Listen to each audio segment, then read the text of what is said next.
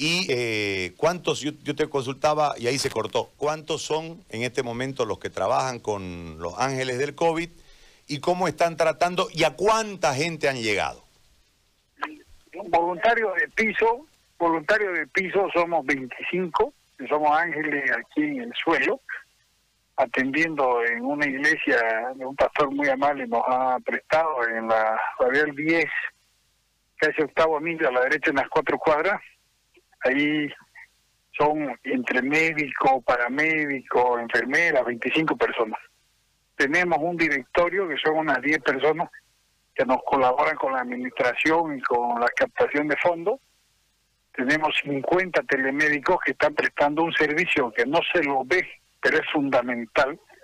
Y tenemos 35 call centers, que son personas que están contestando el teléfono, porque mucha gente, eh, el sufrimiento más terrorífico es, la noticia de que un ser querido está con COVID y se desesperan mucho antes de siquiera haber tenido un síntoma. Entonces nuestros telemédicos, nuestros call centers eh, son la primera, el primer auxilio psicológico y de tranquilidad para explicarle, digamos, que tienen que tener cierta profilaxis, ciertos cuidados, todo lo que es la capacitación, porque esta enfermedad, si por algo se considera por un desconocimiento absoluto por parte de tanto el afectado como la gente que lo tiene que atender. Entonces, en total somos más de 100, 110 eh, voluntarios y, y de ellos los que estamos al, al frente, en la primera línea de batalla, ya vamos atendiendo más de 6.000 personas hasta la fecha. ¿Los resultados de esas atenciones?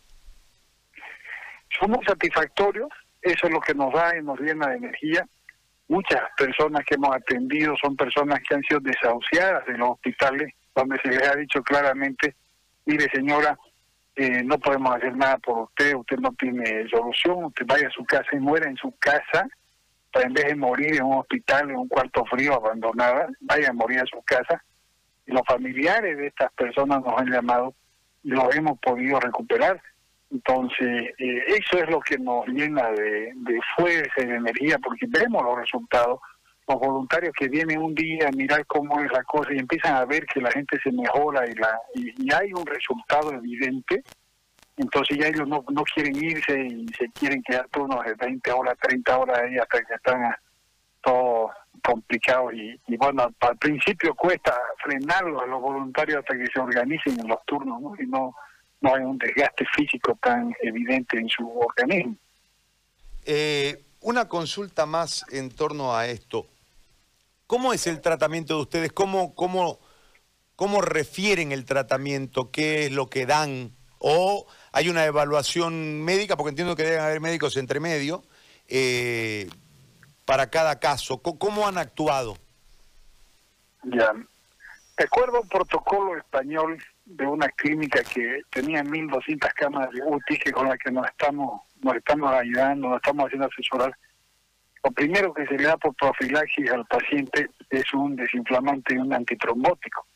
Nosotros lo combinamos junto con la intestina líquida y preparamos al paciente para que se calme, se relaje, se desinflame en su organismo un poco y después de una hora que se le ha aplicado esta medicina, de acuerdo a la sintomatología remanente, entonces el médico ya lo atiende y aplica el tratamiento que corresponde.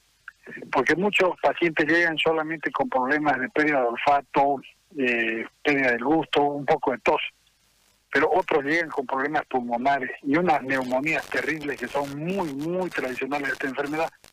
Entonces no tenemos una receta raqueta ¿no? con la que vamos golpeando a todo el mundo sino que el médico determina, de acuerdo a la sintomatología, el tratamiento que tiene que seguir el paciente. Bien. Víctor Hugo, te agradezco muchísimo por este contacto, muy amable. No, no, te quedo a ti muy agradecido. Un gran saludo para tu audiencia. No, al revés, un abrazo. Víctor Hugo Núñez del Prado, de Los Ángeles del COVID, comentándonos esta, esta situación, esta, esta otra realidad.